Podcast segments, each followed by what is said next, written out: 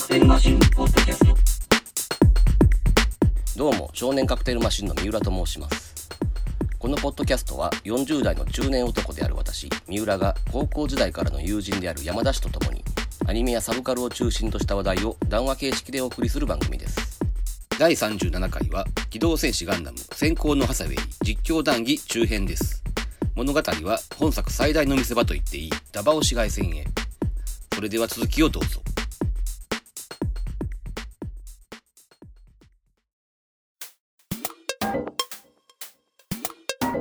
でさそうそうこれはちょっと言おうと思ってたんやけど今回俺予習とかしててえっと思ったのがうん。えっとほら元の小説版のメカデザインをやってた人がおるやんか、えっ、ー、と、森木康弘さんね。森木康弘っていうその当時、うんほらゼオライマーとかやってた人でね、うん。ものすげえ癖のあるロボットのデザインをする人でどっちかというとなんかスーパーロボット路線というかねあまりリアルなロボットをデザインする人じゃなかったんやけども、うん。まあ、この人が小説版のメカデザインをしてると。うん。でえっ、と今回この人が実は作画監督の一人に入っててうん。で何してんのかなと思ったらどっかで読んでんけど料理の作家をしてると。そうそうそうそう。ええと思って。そうメカデザイナー。しかも今回の作品のメインのモビルスーツの原案をやってる人にもかかわらずうん。なぜか料理作家やっていう。さそれがちょっと驚いたって話だけどなだから、面白いよね、そういう話って。で言われてみれば結構物食べるシーンが多いからさこの映画さうん。月が流れてそういうことになってんだな今って思ってうん。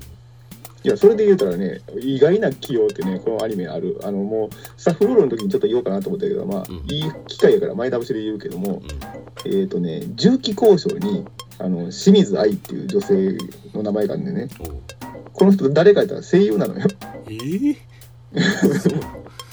声優やけど、ガチのサバゲー好きで、はいはい重機交渉までやっちゃうっていう。えー、割と有名な声優さんなえっとね、ジュエルペットサンシャインの名前見かけたことがある。ああそうかううんん。まあ今回のガンダム自体のデザインの話はちょっとまた後でね出てきたら言ううん。そのタイミングでまたね。はいうん。ここまたあれやもんなハサウェイが飯を一人で食っててギギとケネスがイチャイチャしてるっていうこの辺りがまたな。もうくどくくどかんみたいな話がもうええわっていうぐらい出てくる。なんかもう勝利宣言しに来たようなもんやねこれ。そうそうハサウェイに対してただあれなんだねケネスの肉食っぷりに比べてさそのうん。ハサウェイはあんまり執着してないように見えるけど、うん。まあ実は頭の中ギギのことでいっぱいなわけこれ。そうよ。どっちもどっちなんだけど実はねでこれがあれか。シャアの反乱の時に一気撃墜っていうん。さっき言ったね、うん、アルファジールのことなのかギラ動画のことなのかっていう小説版とアニメとは違うねんけども、ん。別にこの一気撃墜ので両方とも意味は通じるっていう。一気撃墜には変わりないと。うん。でその軍規違反やっていう話が出てくるやん。そのまあ言ったら勝手に乗ったわけやからなモビルスーツにな、うん。それが割と後々尾を引いてるって話も聞いたことがあるんだけどなそれでなんかちょっとブライトが責任取らされた的な。モビルスーツの無駄にしようっていうのはさ重罪やからね。うん。しかもその連邦から言わせるとブライトの立場ってちょっと煙たいわけやんか、うん。うん、だからそれに利用されちゃったっていうか,、うん、だかうんら実際あれなの？あんまり出世してないっていう感じなの？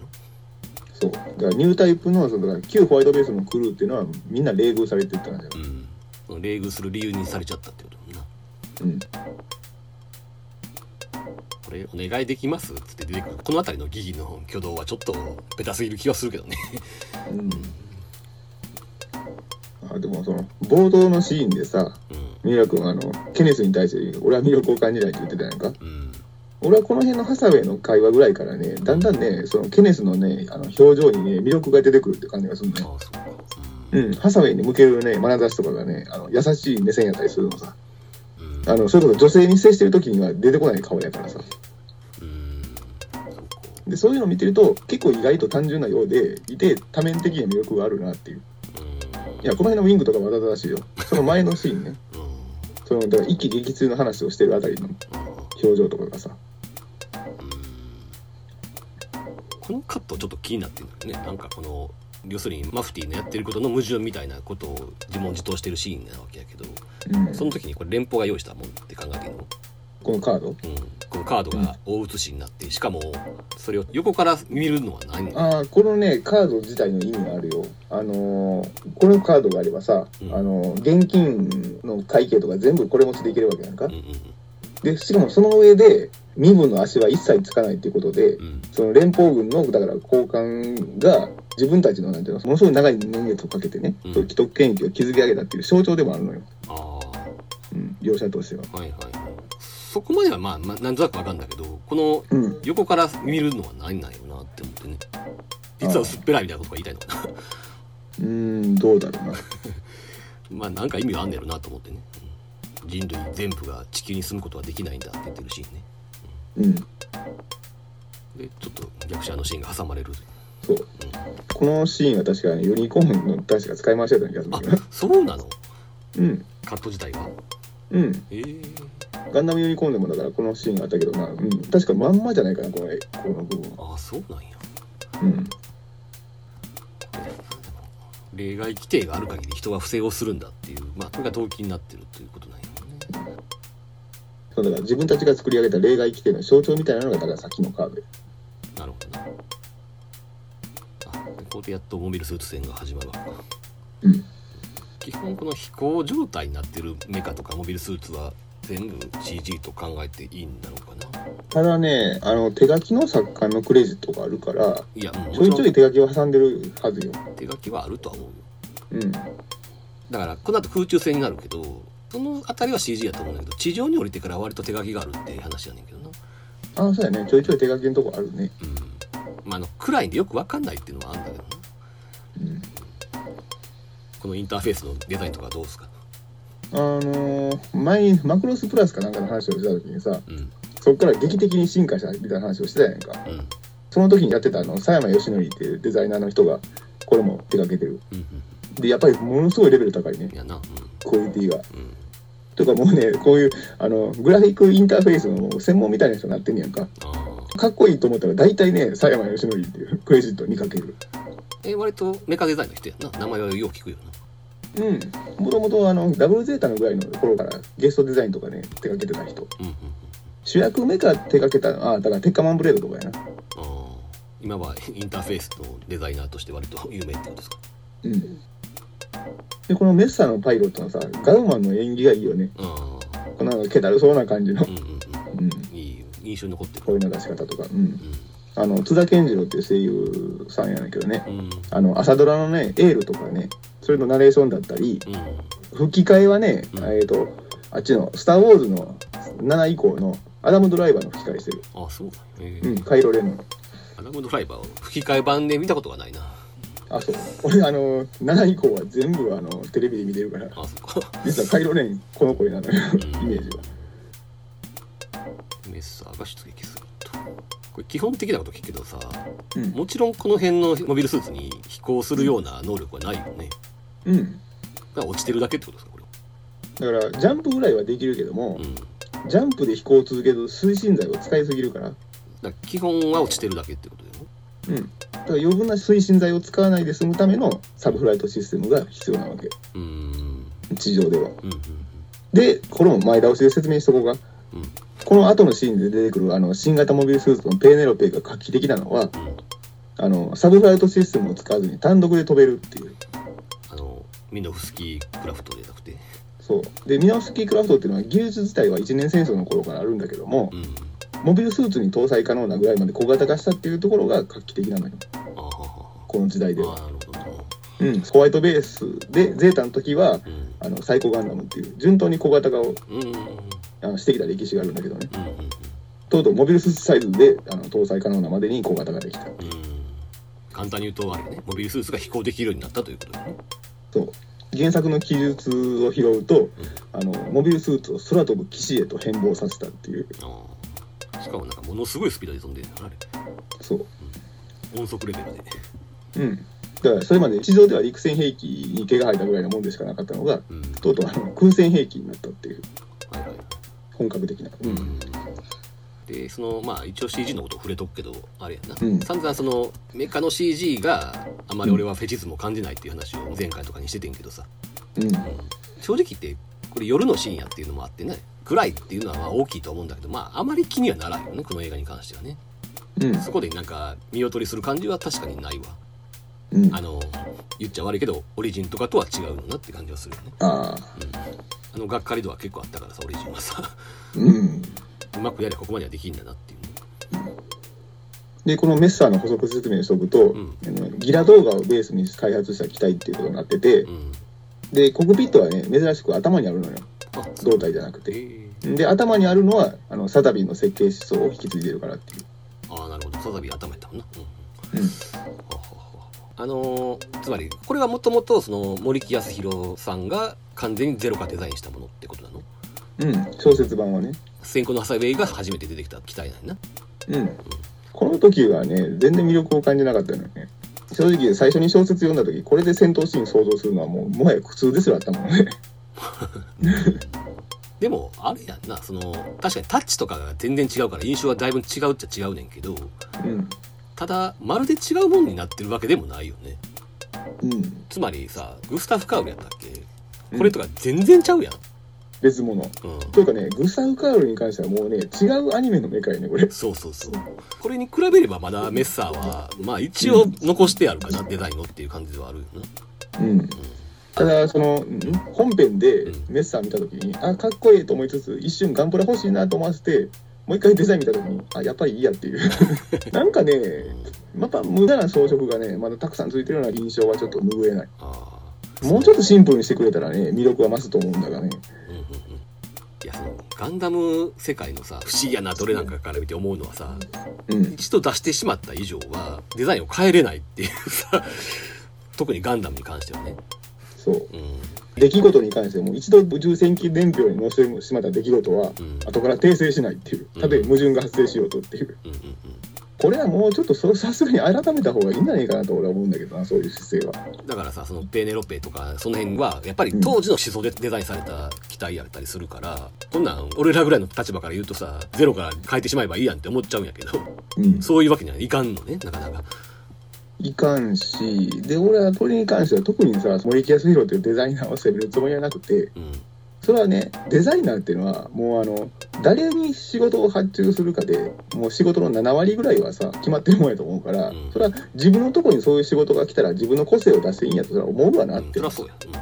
当て書きみたいなもんやからさ、だから当時そのゼオライマーとかで割とブイブイ言わした時代やろうからブイブイ言わすっていう言い方もどうかいやいやまあいい意味でよ、うん、人気があった時代やから、うん。そのテイストをくださいっつって頼んでるわけだからそれは。そね。そういう個性を要求されてるもんやと思うよなっていう、うんデザイナーとしてはっていう。だ当時としてはそれがこのデザインは正解やったんやろうと思うんだけどもうん。それが今見た時にちょっと時代にそぐわないと思った時にうん。変えれないっていうのがやっぱりガンダムの世界なんやなと思って、うん。だから G ゼネっていうそのガンダムのそのなんていうの宇宙世紀の年表をねベースにしたゲームがあってそれで出てくる時にかなりそのリリファインされたんやうんデザインが。うんうんうんじゃあ俺の印象ではねその例えば、うん。ダブルゼータぐらいで割とゴテゴテしてたやんか、うん。うん、その後逆襲のシャアが来た時に割とまたスマートなデザインに戻ったやん。そう。うん、でやっぱりあれが俺は好きだったので、うん。うん、またこっちに戻っちゃうのねっていう感じはあったんやけどね、うん。うん、でやっぱり最近のガンダムとか見ても割とスマートな方向にやっぱり行ってるように思ってたから、うん。うん、もういっそのことデザイン変えちゃえばいいのにと思ったけどそうはいかんねんなっていうガンダムの世界独特やなと思ったんやけどね。うん。カトキハジメがそのまあリファインというかデザインし直してるわけやけどまあやっぱり元のテイストはだいぶ残してあるからさ、うんねあの昔のあの尖ってた頃のあのカトキハジメだったらうん。かなり変えてくるやろうとは思ったけどね。うん。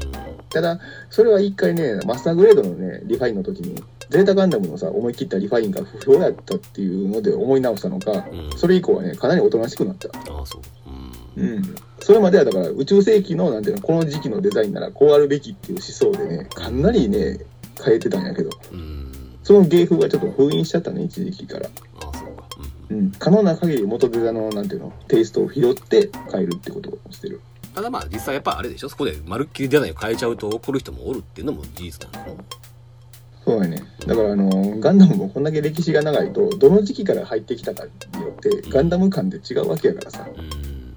そそれはそごもできるやろうしでなるべくそごを生まない形でうん。デザインをまとめるっていう方向性はやっぱり正しいしなまあなその割にはグスタフ・アールは全然違うからあれって思ったりもするんだけどね。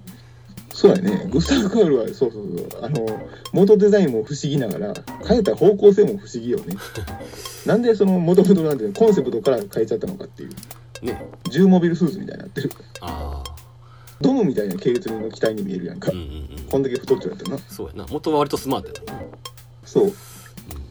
一応だってあのジムの設計思想を受け継いだ機体ってことになってんねんで文字設定では。あでもこれジムの設計思想を受け継いでるかなっていうこの太っちょのグスタフ・カールはっていう。あね。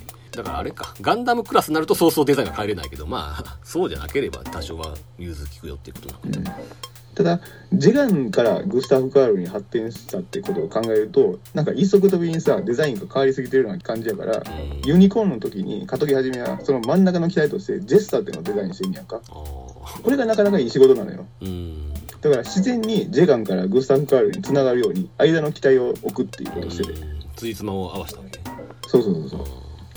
なるべくだからその辺の違和感をさうん。マイルドに中和するような仕事をしているっていう意味ではあやっぱりその往年のデザイン力っていうのはすごいなっていう、うん。うん、まとめ上げる力っていうのはな。宇宙世紀の流れに沿うようにっていう。はい。じゃあまあ本編に戻ります。はいでまあ言ったらこの映画の一番の見せ場と言っていい紫外線のシーンに入るわけうん。ここのさそうそう。このなんかヤシの木のところにメッサーが降りてってうん。これバーニアのあれで燃えてるってことやんな。そヤシの木が。これはすごくかっこいいと思ったんだけどううん。これは新鮮な描写やね。すごくいいわこれ。でこのヤシの木自体のこの CG で作られてるこの絵もすごくいいし。うん。たださこれ聞きたかってんけどこの「たまらねえな」っていうのはこれ何なのなんでたまらねえ。これか。あこれガウマンのセリフね。うんちなみに。うん。ガウマンがそのこのヤシの木の中に隠れて1分半待たなあかん。ハサウェイが脱出するのを待たなあかん、そこは分かんないけど、そこでなぜかたまらねえなっていうセリフがあってこれは何なんだろうっていう。えー、と原作の字の文の記述はこういう時は時計を睨むしかなかった。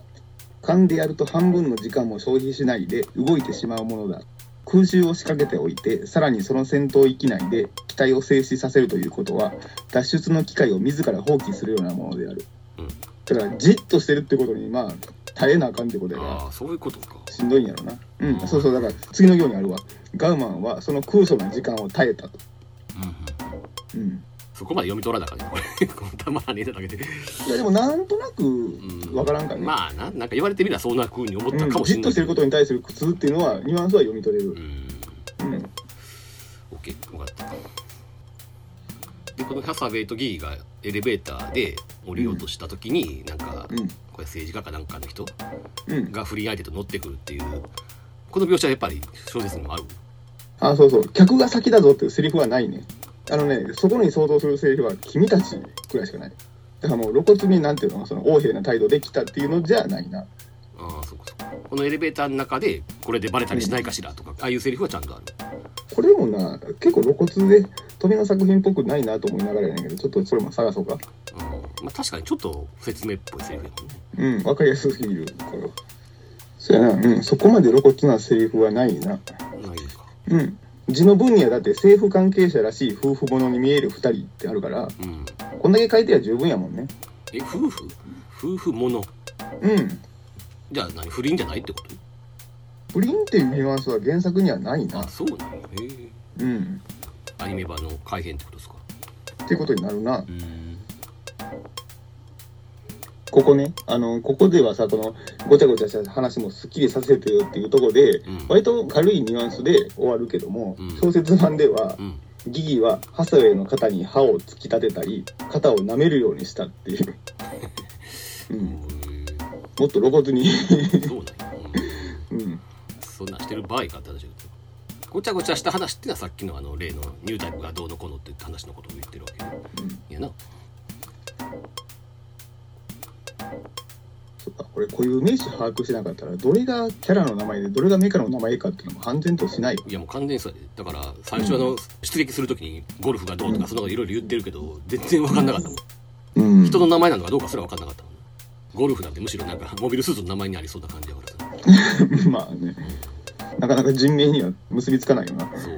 名前が覚えられへんのよね。ねなんかこれ、うん。あ俺のせいなのかなファーストガンダムの名前をなかなか覚えれなかったみたいな記憶は全くないんだけどさ。もうん。う何回聞いてもケネスって名前を忘れがちにやんな。ああギギとかはさすがに覚えるけどさ特徴的な名前やからさ、うんもうレーンとかイラムとかケリアとかなんか全然覚えらんないわ。実際に馴染み深いその人名っぽい名前じゃないからね。うんでもこれ年の問題じゃねえかな。年の問題かあの実際にだってあるっぽい名前じゃないってことは、ん。王立宇宙軍とかもそうやけどあれなんかもう頭に入ってるやろちゃんとまあそうか。あでもまあ12回見たぐらいじゃ王立もわからんわな。誰が誰っていうのも。だ白継とかすごいなんかあれやんか。変わったニュアンスやんか,、うん。うん、ギギとかと同じようなことでさ。変わった名前やけども人名っぽいニュアンスがきちんとあるやんか。まあね、うん、白粒はな、うん。でもドムロットとかさ。ああまあな。そうそう覚えられないであれ。マジャホとか。うん。マッティとか普通の名前やしな。やっぱり見てる時の集中力にもよるか、うん多分ね。あと若さと。うん、あちなみに言うの忘れたけどさこのアニメって絵コンテがさ、監督の村瀬修子とうん。で渡辺慎一郎のこの2人だけだよね。うん。うん。それ意外やったね。割と最近のアニメの映画っていっぱいで絵コンテ書いてるイメージがあったからさ。あ割と印象深いカットが多いのは結構渡辺慎一郎の手腕にもあんねやろなって思って、あああだろうね。うん、割となあの21世紀編のアニメ回顧録で渡辺慎一郎の悪口言っちゃったけど。まあそういう辺はやっぱり手腕は確かにあるんだなっていうね、うん。だからまあスキルは高い人なんだろうなっていう。そうだね。うん、うん。これあれ？その今あれやろ？えっ、とハサウェイがおったホテルの上の方が攻撃されたってことでしょ、うん。うん、その攻撃されてるところを全く映してるのもすごいよね。うん。まあエレベーターの中やから見えへんっていうのはあるけどさ客観視点が全くないっていう。うんここでエメラルダが出てくるわけやけど。うん。最初はなこのこいつらが仲間やってことすら分かってんわけやからさ、ああ。そうだね、うん。意味ありげに出てきて、うん、しかも無視するようなな行動を取れば何やと思うよね。そうそうそう。まああの後運転手も出てくるからな。一回出てきた。うん。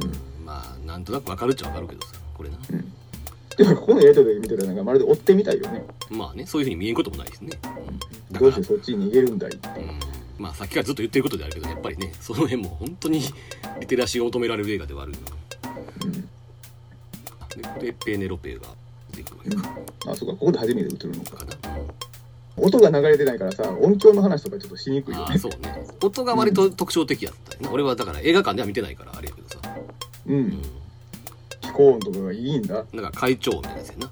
うん。ちなみにペーネロペっていうのもやっぱりあれギリシャ神話とかああいうのから取られてる名前なのかそうななんか結構今回はそれが多いようん今回というかね富野周一はゼータ以降そういうのがすごく多い。なああそういうこと。だってキュベレーとかとか神話の名前やで。ああそうかそうか。うん。むしろ一年戦争の頃がうん。うんそういうのからあんまり取らずにうん。アバワクーとかああいうの方が珍しいぐらい。ああそうか。うん。うん。ゼータ以降はもう対応する神話からの出典を。この後そのなんやキルケー部隊とかキルケーとかもそうなわけよかといってな由来に当たるとね結構ね適当につけた名前ではないのよね。もちろんな。もともとの伝承とかちゃんとね沿ってつけられてる名前やからあ結構考えられてるなと。うん。でえっとあれか。ハサウェイがペーネロペを見た時に、アナハイムがやりやがったってことだっていうのは要するにアナハイムは敵も味方も売ってるっていうことが言ったわけ。そう。だからもうこの段階であのクスィーガンダムの開発は終わっててうん。どういうモビルスーツかって知ってるわけやんか。ミノフスキークラフト搭載機っていうのは。うんそれと同じ ほぼ同じものがさ自分の敵の組織からも出てくるっていうな。でもさ連邦軍からもっていう。むしろハサウェイ側がテロ組織なわけやんか。うん。うん。それはアナハイムからしたらそれは普通に連邦に売るわなそらって思わへん。でもアナハイムだってあの LO の時はさ反地球連邦政府に肩入れしてたってことやからね。ああそうか。ただまあその一方でティタンズにも提供しててはいたんだけどモビルスーツをうん。でニューガンダムとかもやってたわけやもんね。だからこの辺もだからハサウェイの甘さじゃない？だからむしろアナハイムっていつも敵も味方も売ってるわけでしょ？うん。ほとんど。まあだから今回もやりやがったっていう。いつも通りアナハイムとしては通常営業なわけやうん。でもまあ目の当たりにしたらまあそれはそれはショックなんじゃない？あそう。うん。やっぱりそういうことやったのかっていううん。モビルスーツに詳しくないとねこの辺ナイトシーンってことも相まってどっちが敵でどっちが味方かもよう分からんようになってくるのああ。早すぎて。そうやな。形を把握してること前提やもん。そう俺らみたいなそのファーストガンダムばっかり見てた感じからするとさうん。言うたらジオンっぽいメカに味方が乗ってるわけやからさ。そこでも混乱するしな。ジムが敵やしな。うん。ジムっぽいのが。そうそうそう、うん。ここはであれやな。メッサーがその地上を背にしてるっていうのはその地上におる人を人質にしてこれやったら撃ってこられへんやろっていうことを言いたわけやね。そう。でこれがまた以前のそのキンバレー部隊やったらできへんかったよっていうとこをうん。撃ってくるからギョッとするわけだ指揮官でこうも変わるものかっていう。うんでもこれはあれやな戦術家っていうよりはさどっちかって言えば悪役ムーブっていう感じやもんね。ああ市街地を背にしても撃ってくるっていうの？うん。ああでペーネロペな。うんこの辺のなんかその接近警報のそのデタラメな音も緊迫感があっていいよね。どんどん迫ってくるっていう。うん。ペーネロペによってメッサーのビームライフルを飛ばされてうんこのビームライフルが後に落ちてくるわけやなハサイのところにな。あごめんちょっとここで忘れないうちにちょっとそのペーネロペの話を補足しときたいんだけども、うん。この SE に使われてるこの不気味な音とかさうん。あと尻尾がくっついてるようなデザインとかも含めて、うん。あのガンダムだからリアルな作品として捉えてたらさうん。まあなかなかちょっと受け入れがたい要素ではあるやんか。あのまあ言ったらドラゴンのような形っていうことやね。そうそうそうそうそう。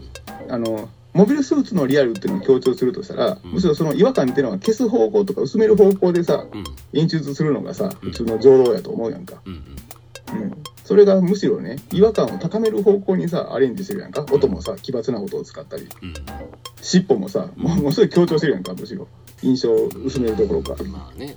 うん、でそのあえて違和感を強調することによって従来とは違うものすごく先進的な技術でこのモビルスーツは動いてるんじゃないかと思わせるっていう。う、ん。うん、こういうところがだからなんか映像作家っぽいアプローチよなっていう。うん。そのモビルスーツファンとかマニア的な視線じゃなくてな、それがだからさ今回はさ全部うん。夜のシーンだから全貌があんまり見えないっていうのがやっぱりあるからうん、これなもし昼間の戦闘になって全貌があらわになった時にさどう思うのかっていうとまだちょっと俺の中で未知数だなそうだから次の巻以降な、ん。どういう風に画面作ってくるかとかさ、うん。いうのはすごく気になる。そう。正直言ってその設定画とかを見る限りでやっぱり形に違和感はあんのよ。うん。今回はまああんまりな見えないからね。そこがいい方向になんか作用してるようにも思うけど、ううん。ん、ちょっと今後わかんないなとは思ってんだけど。うん。でもこの上巻に限っては大成功。上巻って言い方でいいのかな。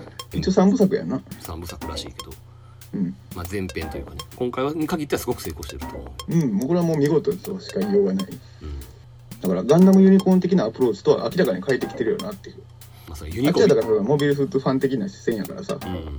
徹底的にそのなんていうのガンダム世界のリアリティっていうのを追求する方向でモビルスーツを演出してるけども。そうね。だからこの後すごくモビルスーツ戦になるわけやけどうん。基本ねあの監督が言ってるようにモビルスーツが主役ではなくて、うん。うん、モビルスーツがおいることによって起こる現象みたいなものを描こうとしてるっていうさ、そう。うん、でモビルスーツ自体はだからさっき言ったように全貌が見えないまず夜っていうのもあるしでかすぎてよく見えないっていうのもあるし、ううん。ん、だからむしろその風とか火とかな火花とかそっちがメインになってきて、うん。まあ、この後出てくるけどな。でここであれなさっきから言ってるエメラルダのあんたの弱点が出たみたいな感じがするよっていうセリフがここに来て。これもこのシーンじゃないんだけどね。このセリフが出たのは。ああそうなんや、うん。うんこれも入れ替えてるよそのシーンと。ちなみにエメラルダはあれやね。この頃の飛びの作によく出てくるなんか ヤンキー姉ちゃんっていうかね、ああ絶対各作品に一人はおる。よ、だからどちらかといえばねこのタイプやと思うねんね。うんハルルとかあとゼータガンダムの時のライラとか、うん。ああいうのが富野さんの女性の好みっていう感じがする印象があるから。うん。ここのそうやななんか爆発が起こる時にさうん。エメラルダがまず耳を塞ぐっていううん。これすごく好きやねんけどうん。なんかこういう場面に慣れてるっていう感じがしてなうん。まずは耳を押さえろっていう。あでこの時にあれか。ビームで攻撃されたからビームの粒子みたいなものが飛んでってるってこと？そうだね。ここ普通の民家でしょ？民家にそんな爆発物があるような感じじゃないから。うん。でそれがなんか消火栓とかを溶かしていくっていうのがあって。うん。でもあれだよね。このなんか割とこれ原作にある描写らしくて。うん。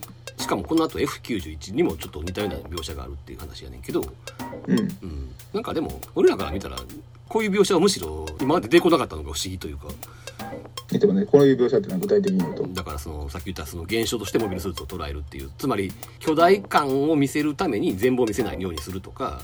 うん。まあ言ったらほら怪獣映画のようにモビルスーツを描くとかさ、ああ。うんそういうのってむしろ少なすぎるぐらいなと思ってたぐらいなんだけどな。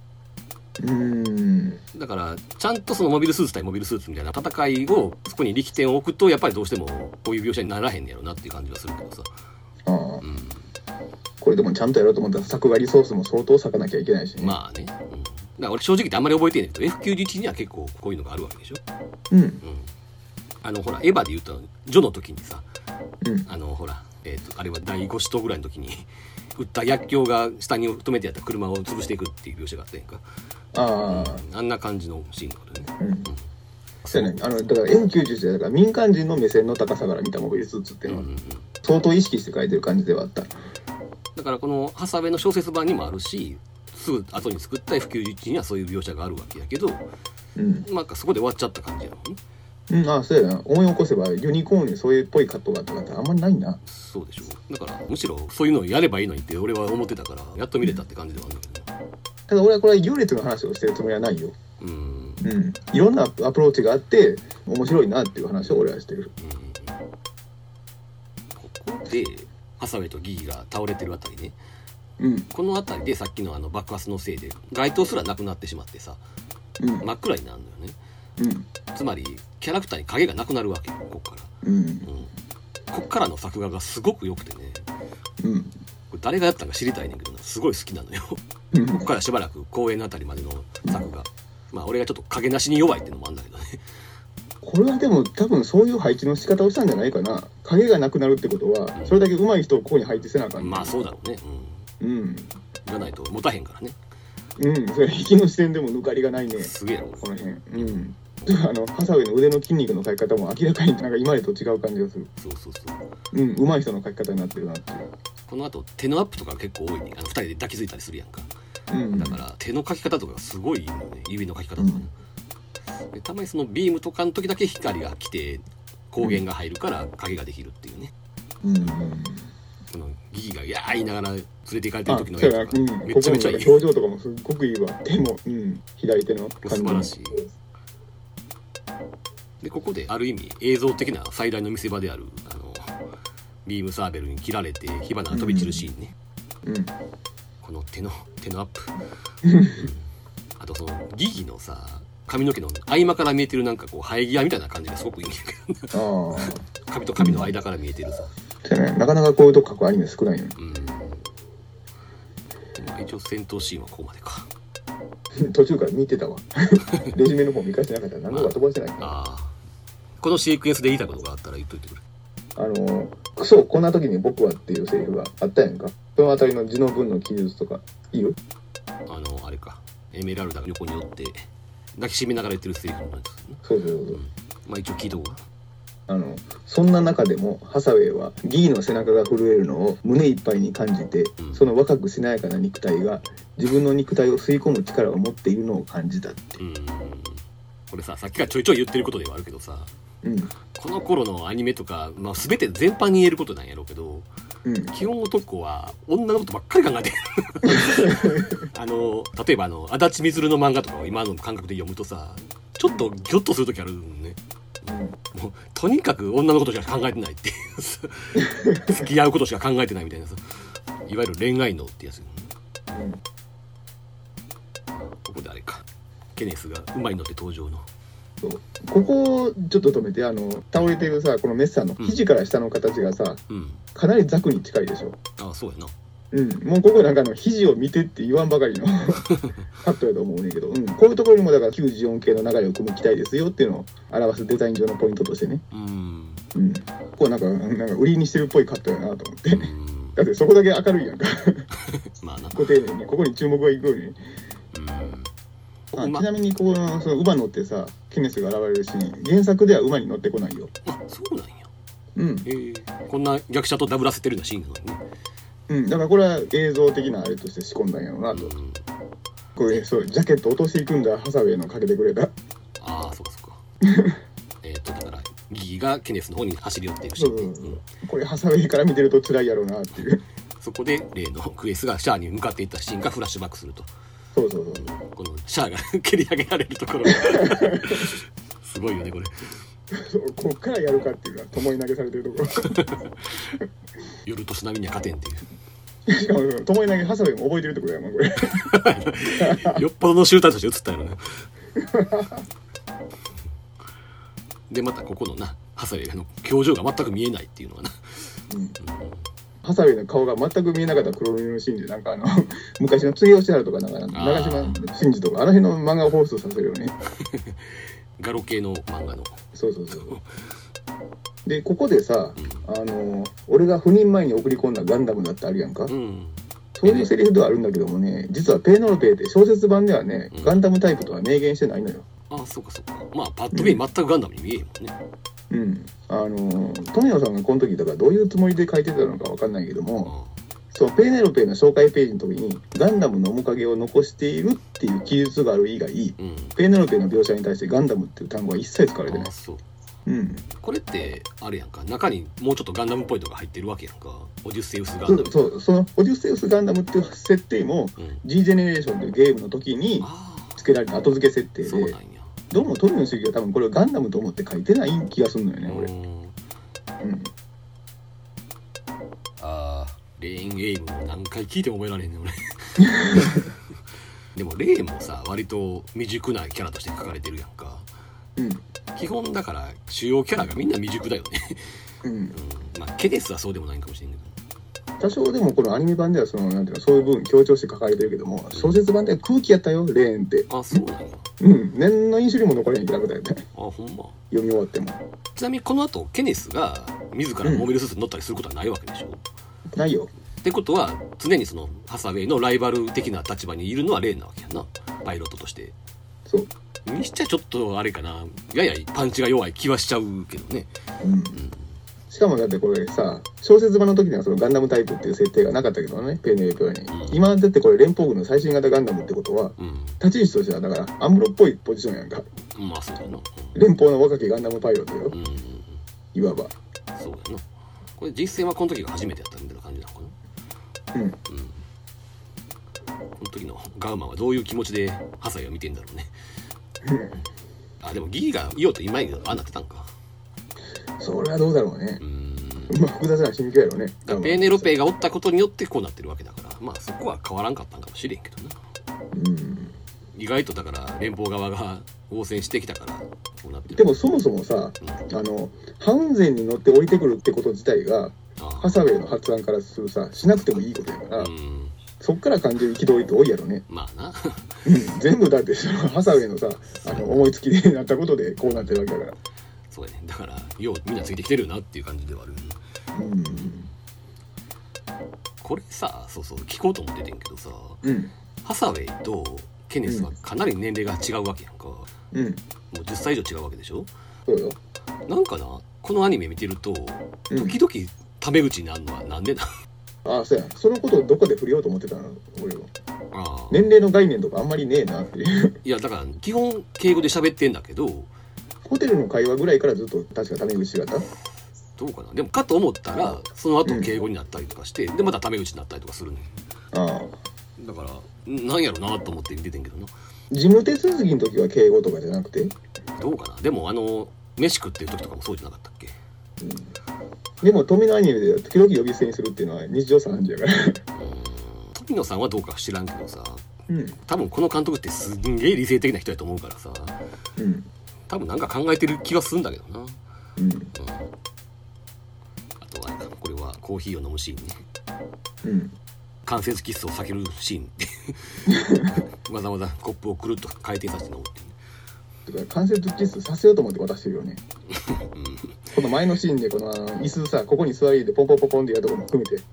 ああいやらしいわ。25歳にもなってる男が関節キスかどうとかそんなこと言ってる場合かとはすげえ思うけどねいやだからこの時代の作品やから。あの子はねこの時代の考え方でラブコメので見る方が正しいんじゃないかと。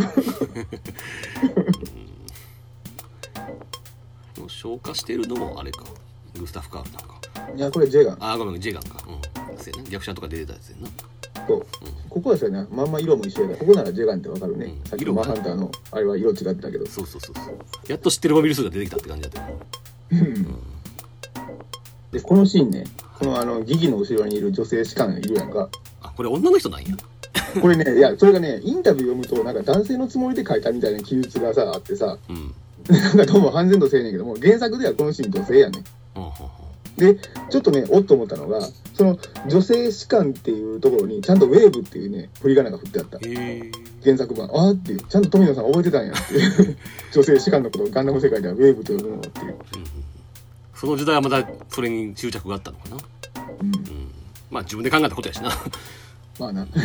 でも自分で考えたこともよう忘れてる人やねんけど、この人って喋るシーンやったっけ、ちょっと見とこが注目して。うん、ちなみにこの衣装を変えたギギでねやっぱり相変わらず女の子は一回転するんだねって。ターンするんだね。あの新海誠作品の時になんかそういう話したね。そうそう、一回転するんやって。いう。そこは変わんないのねっていう感じ。あ今喋ってるやん。声、声わかる？あ、でも待って、今、ウェーブってあった。え？振り仮名。あほんま？うん。ほら、ほんまや。ほんまや。ウェーブっていう名前みたいになってるけど。ほんまや。でもなんかあのアニメスタッフのインタビューを読んだらなんかこのシーン男性のつもりで書いたみたいな記述もなんかどっかであったような気がするんどっちのつもりで書いたんやろうって。でも字幕にウェーブってあるしなって。いううーん。あでまた食事描写が。これやっぱり森木康弘作家なのかな。だろうね。朝からステーキを食べる女っていうね。うん。朝日はちゃんとサラダ食ってるもんね、うん。でえっ、とここでキル系部隊の名前が出てくるのか。そう。えっ、とギリシャ神話に登場する魔女。魔女か。太陽神ヘリオスの娘の名前うんとある。であれなんだよねそのなんだっけ。獰猛な動物を沈める魔法みたいなのがあって、うん。まあ、それはセリフで出てくるけど、うん。なんか魔法の杖みたいなのを持ってて、うん。うん、それがあのケネスのムチに重ねられてるとうん。いうことだよね。ここの露骨なケネスのさセクハラはさうん。あらわざとなのかね。それとも素でこんなやつなの。なんか俺と寝ればどうのこうのってやつ。ああそれはあるよ。原作にもいやまああるんやろうけど。おさらいしてみようかいやまあ原作にあるかどうかはどうでもいいねんけど、うん。うん、これがそのあえてやってるセクハラなのか。つまり、なんつうかな。ハサウェイをちょっと挑発してるというかさ。ああ両方なんじゃない？だって俺と寝てくれれば休憩部隊はまさに真実の昼刑になるみたいなで呆れてるわけやんか。うん。ハサウェイが。でまた口説く口説かんの話になってて。うん。でそこで何もしてこないハサウェイにまたギギが不満顔をするっていうさ。うん。このセリフは好きやね大佐のような大人のなりすぎた言い方も嫌いですっていうの。もまあだからこのセリフを引き出すためのうん。あの一連の会話やったんじゃない？うん。でもさっきまですんげえタメ口喋ったのにうん。大佐の言い方も露骨すぎますとか急に敬語になったりするんだよな、あほんま これ不思議やな。と思ってねあでもちょっとわからなくもない。タメ口と敬語を混ざった喋り方する相手の人って。10歳以上年の離れた人にそういうのってある？うんじゃあ十も開きやな。そう。なんか不思議な感じやねんね。うん、バランス感覚としては確かに不思議やわな。うん。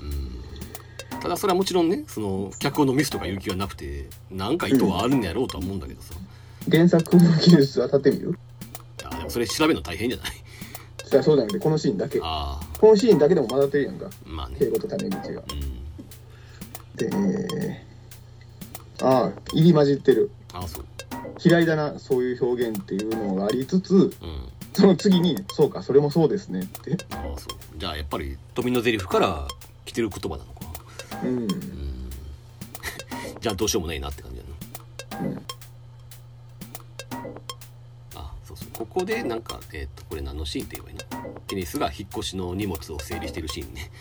えっ、と着任したってことなの？これは。着任して自分の荷物をまあ箱から出してるシーンなんやけど、うん。そこでまあ長谷部がなんか書いててそこでその買った時計をどうするかって話になって置いていくって話になってて。うん。この時計が後に議員に渡るわけだ、うん。あここもまたタメ口だもんね。戦火マグレサーとか言ってるもんなまあ富のリスペクトってことじゃないかなうん。村瀬監督はだってあの自分であの自分のことを富の信者っていうぐらいうん。リスペクトしてる人やから。まあだから富のテイストとしてここはあえて残したっていうことなんだよな。うん。ですから原作に仮にないシーンをやるとしてもそのバランス感覚は再現するやろうな。うん。うん。ここやったっけ？なんかマフティーが電波ジャックな空これ空港なの？空港ってこれダバオ港。船着き場やね。あ船着き場か。ごめんごめんうん。で、えー、とマフティーが電波ジャックして放送を流してるわけやけど。うん。これはね原作のあの字の文の記述によるとハサウェイの声ではないが、うん。演説の録音には立ち会っているっていう記述でこの時のリアクションを見るとねやっぱりうん。クソテロリストとか言われてて、うん。なんかあんまり支持は得てない感じやんね。うん。まあさ地球に住んでる人からしたらそりゃそうか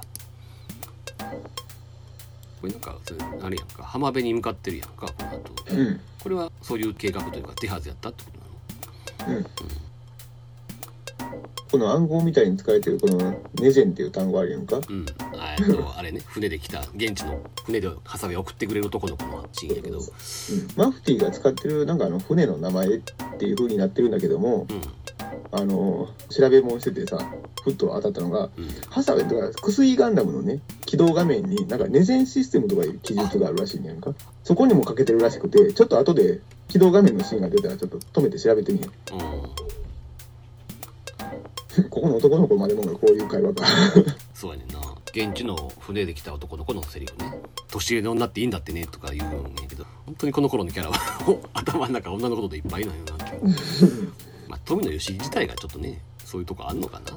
でも映像作品ではもうちょっとバランス感覚保たれてるよね。だからそ時代もあるとはいえうん。あの新薬ゼータのさ2の恋人たちってやつもタイトルからしてそうやねんけど、うん。うん、あれを今見るとね本当にみんな頭の中が恋愛脳でさ出てくるキャラクターがさうん。ちょっと今見るとしんどいんねんけどな。うん。戦争少中女版 V ガンダムとかもすごいよ。ああそうでしょう、そのあたりそうかこのクルーザーみたいなやつがネジェンやと思ったら違うんやね。これなのかな？うん。ここれの可能性もあるな？あ後に出てくるそのマフティのあの大きな船バリアントっていう名前やから。ーはいはいはい。じゃあネジェンがどれかって言ったらこれになるのかな。消去法で。うんそうか。なこれなんかな必要に島の絵が長く映るんだよね。うん。だけど作り込んでるねこの CG とかも。確かに。さっきねそのあの夜の街の戦闘シーンでもあったんやけどうん。ああいう作りあるやんか？街のね。うんうん建物の位置関係とかあれ全部ツイズ回してんねんて。あモビルスーツがどの向きに振り向いたらどういう背景の映り方してるかとか、あうん、これはなんかインタビューで言ってたな。えっとだからギギとケネスが話すシーンでギギがずっとペン回ししてんだけど、うん。これは渡辺慎一郎のアイディアらしい、うん。まあ でもこれを作画できる人がいてならではだよね。まあね。うん。でここが最大の謎やな。そのうん。えっとだから一応読み上げるとケネスがやたらそのギギのことを勝利の女神やったっけ？うん。つってこだわってて、で戦場にいる人間は弦を担ぐんだよって言ってうん。その後ギギが「ハサウェイは私を避けていたけど」っていうセリフを聞いてそこで急にハサウェイがマフティーと関係ある人物やってことにケネスが気づくっていう、うん。ななんでっていうさあそうだね。えー、っと待って。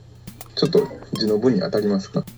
まあそれはね想像はつくでなんとなくはねそのうんつまり自分とハサウェイを同じ立場の人間としてギギが話してるからうん。それにあの身のこなしとかを考慮に入れたらひょっとしてって思ったっていう、まあ、うん、ただものであるはずがないと。そうそれで確信には至らんやろうとは思うけどもえー、っと。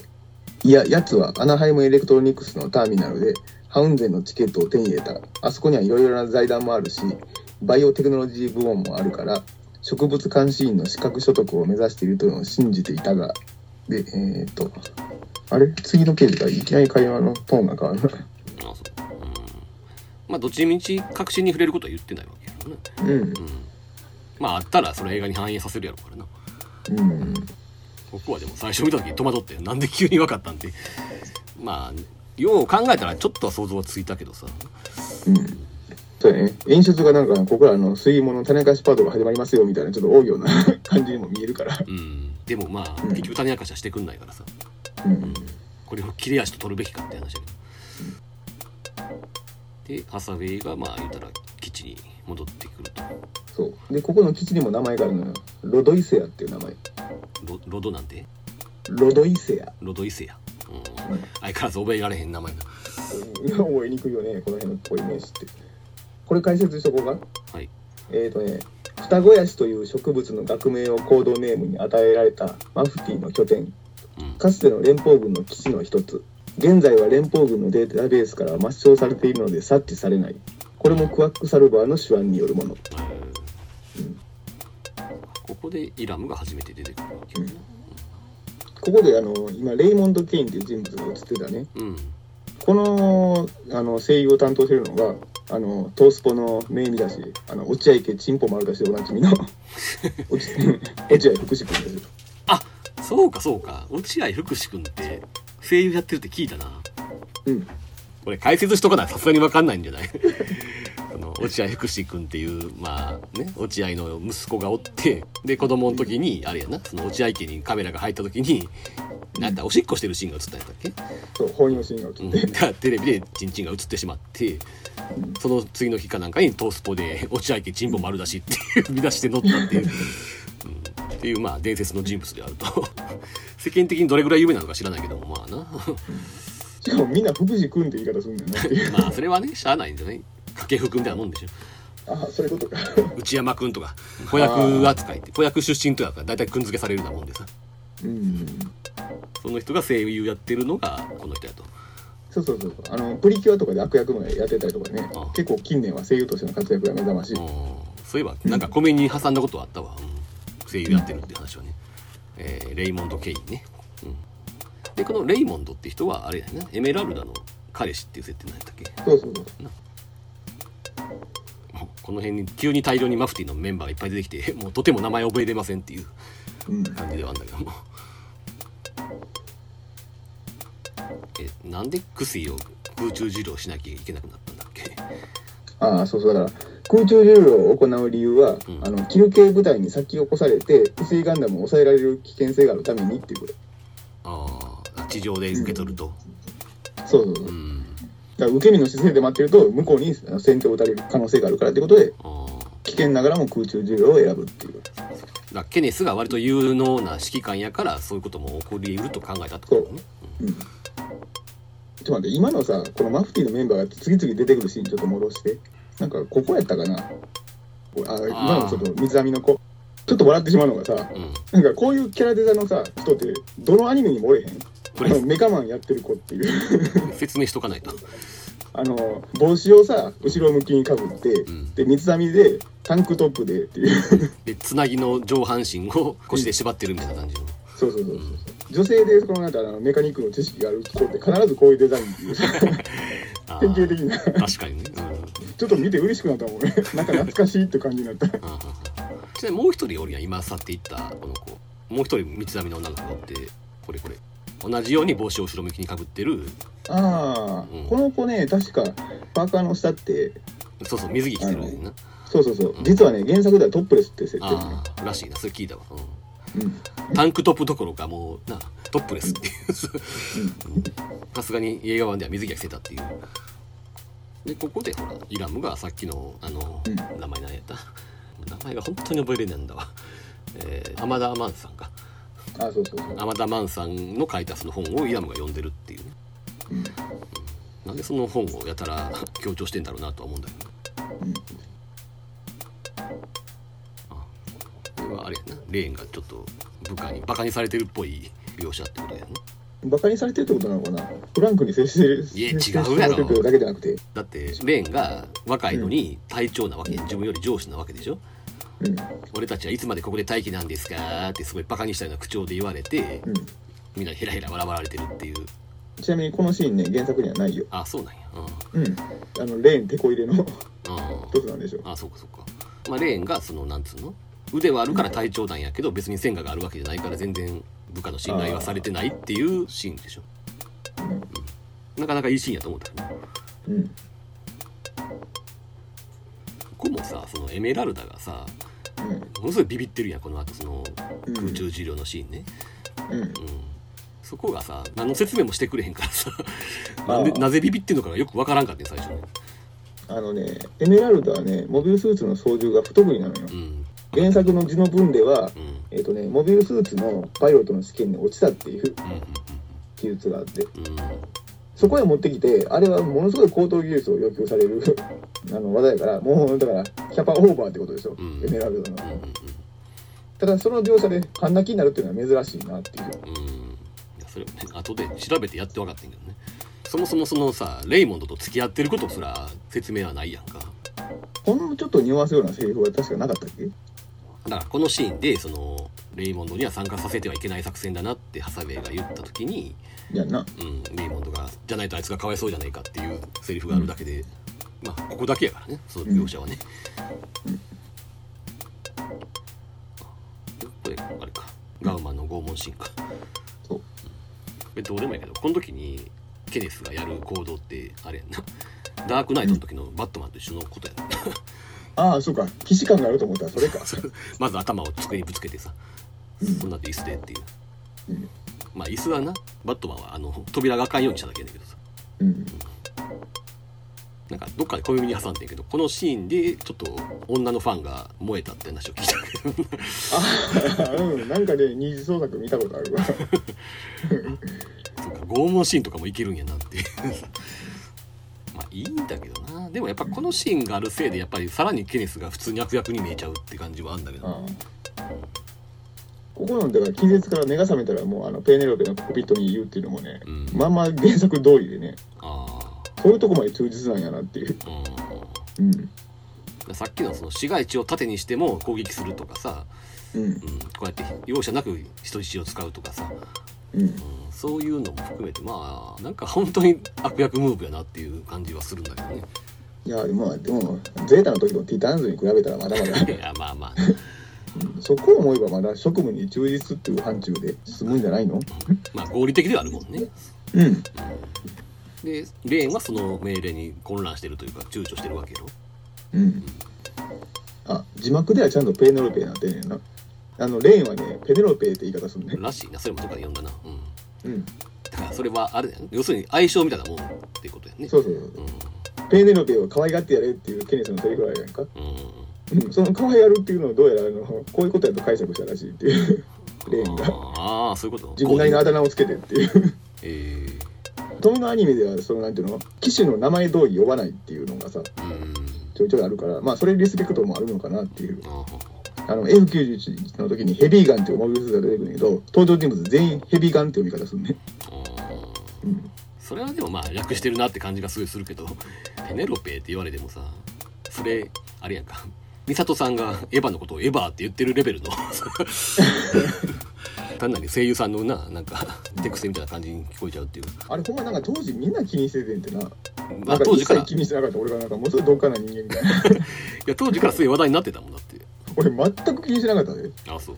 だってある時期からあれやもんな。さすがに自分で気がついて普通にエヴァって直そうとしたら逆に「いや美里さんはエヴァなんで」って。やり直させられたって話があるぐらいで。うんこれちなみに原作はさすがにペネロペではない。違うよ。あ。だからこれもだからそのなんだレーンをキャラ立てするための一環なんかなってアニメ版で。あそうなんや。うん。ほんでこれはゴルフが潜水艦を追ってきたってことやね。うん。飛んだ骨董品だったぜっていうのは。潜水艦のことを指してるわけね。うん。この宇宙世紀の連邦軍はこの海洋戦力に全然力入れてないっていう結構一貫したあれがあんねんけどそれのあれかないや別にその指名し合わせてそういうことやってるわけじゃないやろうけどな。うん。だから昔のジオン軍が水陸両用モビルスーツとかすごい力入れてたやんか、うんううん。ん。なのに連邦軍は全然そのまともな水陸両用モビルスーツを開発しようとしないっていうデータ以降の時代も。言われてみりゃそうやな。極地専用モビルスーツを作らないと。そう。ユニコーンの時に水中戦があったんだけども一年戦争の時に作ったアクアジムっていうのをずっと未だに使ってるっていう。えー、老朽化お構いなしでっていう。うーんだからジオンが異常なのよ。なんであんなに力入れてたのっていう。まあそうか。まあな。うんそう海洋戦力に。これすごいな。この木は捨てるっていうこのイラブのセリフ。この木ってのはこの基地のことを言ってるわけやね。あのだから、えー、とロドイセア。先だから言うたやんか。えっ、と双子ヤシという植物の学名だから木っていう言い方するのよだから名前がその植物の名前やからそうそうそうそ基地のことを木って呼んでるってことやろ。ううん。すごいよな。すごいとは思うけど気づくかって話だけどな、う んそうやね。だからそもそもロドイセアって確か出てないよね。ああそうか。それすら出てないか。うん。だからそれなしでこの木は捨てるっていう。まあわからんよね。うん、ならんなそれは。で空中授業のシーンか。だから一見このシーンってゆったりしてるように見えるけどさ、うん。ものすごいスピードで落下しながらやってるってことやからまあそれは難しさっていうのはちょっと想像を絶するこの空中ランデブーのシーンね。うん、エメラルダのシーンね。うん。まあでも確かにすげえ緊張感はあるからね。うん。そうかすごいスピードで落下してるわけだこれは。そうあのプカプカ浮いてるように見えがちやけどね。うん。このグルーっていうさ、うん。あのカットでさなんとなくあなんか大変そうって見えるよね、うんうんうんと単純にそのモビルスーツの至る所からなんていうのプシュって出るやつは、あのバーニアの噴射でしょ？そうそう。細かいバーニアがいろんなところから噴射してるっていうあの感じがねすごいかっこいい、うん。あここで言ってるわけやな。そのハウンゼンに乗った理由。うん。でこれにまあみんなが振り回されたわけだからさ、最後に閣僚たちの顔を見ておきたいというアイデアを捨てきれなかったっていうことにね。うん、この一連のそのハサウェイのモノローグも実は原作にないね。あそう？なんやこんな重要な感じのセリフなのね、そう。えー、とこのだからモノローグの中で「よく一人で」っていうセリフがあるんだけどあこれだけ原作にある。はあこのシーンその前のだからさっき言ったハウンゼンに最後乗った自分の甘さを悔やんでるシーンがあってうん。そのセリフの後突然「そうだねクエス」っていう唐突にクエスに呼びかけるシーンがあるわけやんな、うん、まあこの間になんか自分の中でクエスが何か語りかけてきたってことなんやろうけどそれが君の答えなら僕は変わるよ。ってそう変わるっていうの変わるはそのな代表の代の変わるやん、うん、だから何かと交代するっていうことやから。そういうことなのか、うん。普通に考えてシャアなのかなって思うんやけどね。ああ5時やのか。しかも僕は変わるよの時の変わるは代表の代やねんけどこの後の変えてみせるよってもう一回言うんだけどその時は変化の変やねうんうんん。変身の変なんですねうん。で変えてみせるよマフティーナビューエリンにやから。うん。つまりシャアにとって変わってマフティーに変わるって言ってるっていう解釈ができると。うん。いうことらしいよ。俺が自分で考えたやっちゃうよこれは。あどっかに？うんどっかに載ってた。えー、でさっき言ってた「よく一人で」っていうセリフやな。これどういうこと？薬によく一人で来たなって言ってるってこと？そう。うんあさっき言ってたなんか表示が出てるって話じゃないだっけ？ああネゼンシステム、うん。起動画面の時にねネゼンシステムって表示があるみたいなのをどっかで読んだような気がしたんだが。ウェルカムトゥガンダムって書いてるけど、ウェルカムトゥ薬ガンダム、うん。あでシステムチェック。うん、マフティーナブあこれあれか。あの名前やティナビーウェリンナビューエリンっていう。今この画面見えへんと思うけど画面の真ん中になんかそれっぽいことが書いてあるんだけどな。これのことか読み取れない？なななんつったっけ？ネジェン？ネジェンシステム。ネジェン、うん、なんかネジェンっぽくは見えんだけどね。NEJ っていう感じに見えるな。あ NEJ へえそれかな。えこれが何やったっけ？ネジェンっていうのは何やったっけ？えーとあのさっきだから船の男の子がネジェンあって知ってるだろっていう暗号代わりに使ってたことが。うんまあでもあれかな？あほらほらネジェン。これやろ？表示のど真ん中に来てる。へえネジェンかこれ。多分ネジェンって書いてると思うな。うんまあ要するにマフティー内で使われてる暗号みたいなことと考えていいのかな。っていうことなのかな、うん。こ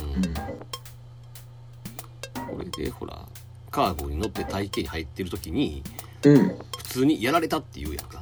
はいはい。ハサウェイが。つまり多分あれやろ？ペーネロペに撃たれたってことなんやと思うねんけど、うん。うん。撃たれるシーンが一切ないのよね。ああそういうことか、うん。はいはいはいそうだね。ここはそうそうそう。モビルスーツの発砲シーンを描きたいところなんやろうけどうん。それをなしであくまでハサウェイ側からの視点のみで描くっていう。でなんかねこれまでの話がこう逆回転して、まあ、結局は聞いたんですけど。でアムロが出てくると。そう。目ん玉のないアムロっていうな。でもねこれも原作では字の分野ね。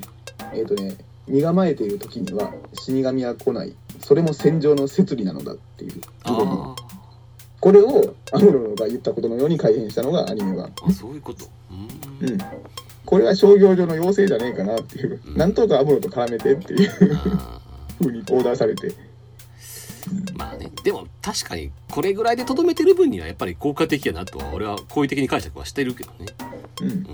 安易にアムロとかを出すなっていう意見もあんねやろうけど。まあこれぐらいならいいんじゃないとは思うけどな俺はいや別にあかんとは言ってないけど。まあまあそういうとも なんかなんか大変やったやろなっていう。苦労が伺えるような。うん。やっぱこれがあるとないとでだいぶ印象違うしね。うん。まあさっき言ったようにさやっぱ基本的にはアムロ色が薄いやん、うん。アムロの意思を受け継いだような感じはしないからあんまり。うん。だからこの辺でちょっとアムロを出しとかないとなっていう。むしろなんかあのお父さんから受け継いだものはないのかってハサウェイ、まあねブライトはやっぱりニュータイプじゃないからね。うん、まあ未来さんの方がよっぽどなニュータイプやったわけやからもうちょっとなんかあっても良さそうなもんやけどね。うん。未来さんってさそのこの続編とかに出てくるかもしれんけどうん、ファースト以降で言うとあれ？逆者に出てきた時のあれ以来ないのか？えっ、ー、とねゼータの時に出てるよ。ゼータも出てたっけ？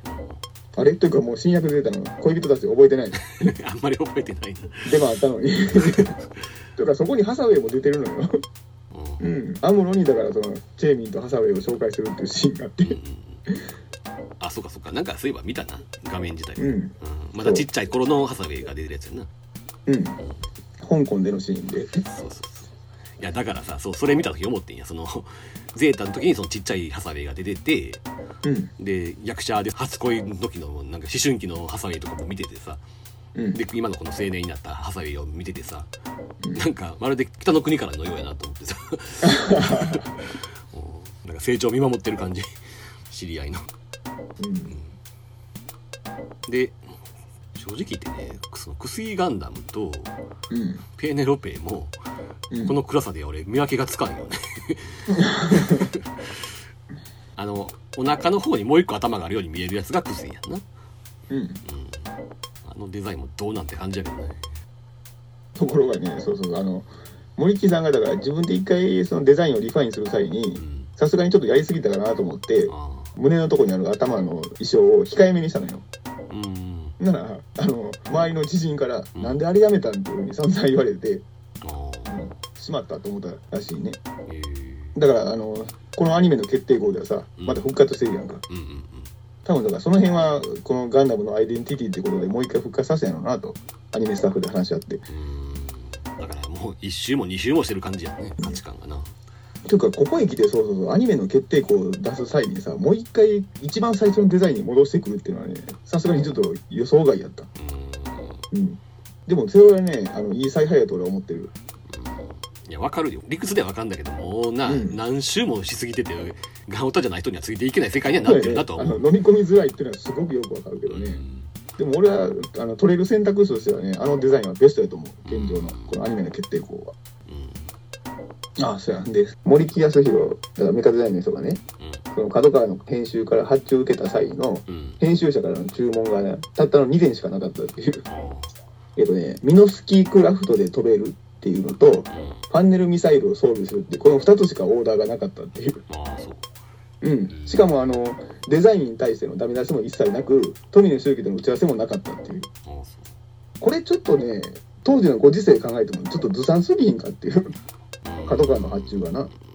いやでも富野周期はよくそれで納得したよ。ねそうやな。うん。富野周期がなんでそこでデザインをチェックさせるとか言わなかったんだろうっていう。正直言って多分文句言いそうなデザインやんかでうんそうやね。今日に至るも富野周期が薬ガンダムのデザインでどう思ったかっていう話も出てこないからね。ああそうか。どっからも。だから何があったんやろうっていう。うんまな不思議やなそれ。うんなんか角川の編集者が都合の悪い話隠してないみたいな 思うぐらい。うん。その辺の話が出てこない。そもそもさ三木本春彦にキャラやらしてる時点で意外やったからさ。あでもそれは俺意外性はない。なんでかというと、ん。あの小説版の挿絵は一括して担当してるからね。えファーストから？い角川の小説うん。知らない？や知ってるけど。えそれ最初からそうやったっけ？うん。あほんま？あそうやそうったっけ？初代もゼータもダブルゼータも91も V ガンダムも全部やで。そこまで全部見てもらうあいやそれは知ってんねんけどそのなんか再刊とかする時のタイミングでそうしたんかと思ったら違うんや。違うの違うのあそっかそっか。うん。最初から。じゃああれじゃない？ちょっとなんつうかな。言うたら当時三木本春彦も森木康弘もうん。まあ流行りの人やったわけやんかうん。だからちょっとそういうのにあやかってたとこもあるのかな？うーん。なんか聞いたらあれらしいやんか。ゼータからさガンダムって変形するやんか。うん。あれもやっぱりバルキリーを意識してたって話もあるし。うん。あれはだからそう富野周期からトランスフォーマーとマクロスを名指ししてな。うん。こういうのを取り入れなきゃダメなんだろうということで。そうそうそうそう。っていう話もあったからさ。うん。まあでちょっと話に戻すけどもたったそんなその2点しかオーダーない中では本当によくやったと思うよ。デザインは。うんで脚部にさそのニューガンダムの衣装を取り入れてるっていうことはあのそういうこともだから考慮してるわけだしあの条件下では、うん、いい仕事なんじゃないのっていう。しかもこのファンネルミサイルっていうのもうん。この作品から登場する兵器やからね。あれ？もうあの名称でどういう兵器かはわかるやろうけど。フえファンネル？ァンネルミサイル。あミサイルがつくってことか。そうやねあだから脳波コントロールする誘導ミサイルそんな初出の名前をいきなり聞かされたりうんでミノスケクラスで単独飛行するってこの2点だけやでオーダーが。うん。そら途方に暮れるって。まあね。だから何度も言うけどその当時このデザインであったことは別にあれやで。だからその森木康弘を責めてるつもりは全くないんやで、うん。うん、それはそうなるわなっていう。この人を使ってる時点でそうなるんやからさ。うんもうそこに関してはごちゃごちゃ言う気がないって 俺ごときがそんな口挟むことではないやろうからさ。ただ俺は例えばこれのプラモデル欲しいかって言われたら別にいらんなと思っちゃうっていう感じではある。でもちょっと一瞬欲しくなるんだよね。うん。でね色をさあの胸のとこのさブルー系の色を配してそこも白にしてるやんか、はいはい。この配色が効いてるなと思あって。かそれはちょっとわかるな。うん。っこいいなって。これやったらガンプラ買ってもいいなと思う。だから割とうん。書きようによってはちゃんと昼間のシーンにも耐えるんじゃないかなと、うんうんあでもどうだろう。わかんない。まあそれはちょっとわかんないわ。ちょっとおもちゃっぽさはな拭えないとこあるからな、うん。まあおもちゃっぽさがいい面に出てくれればいいんだけどね。うん。ただおもちゃ的にかっこいいという良さはあるからね、そうね。うん、だからまあガンプラは欲しくなるんだ。見てると。うん、うん、えっ、とじゃあクセイガンダムの解説はそんなとこですか？うん。少年カプセルマシンポッドキャスト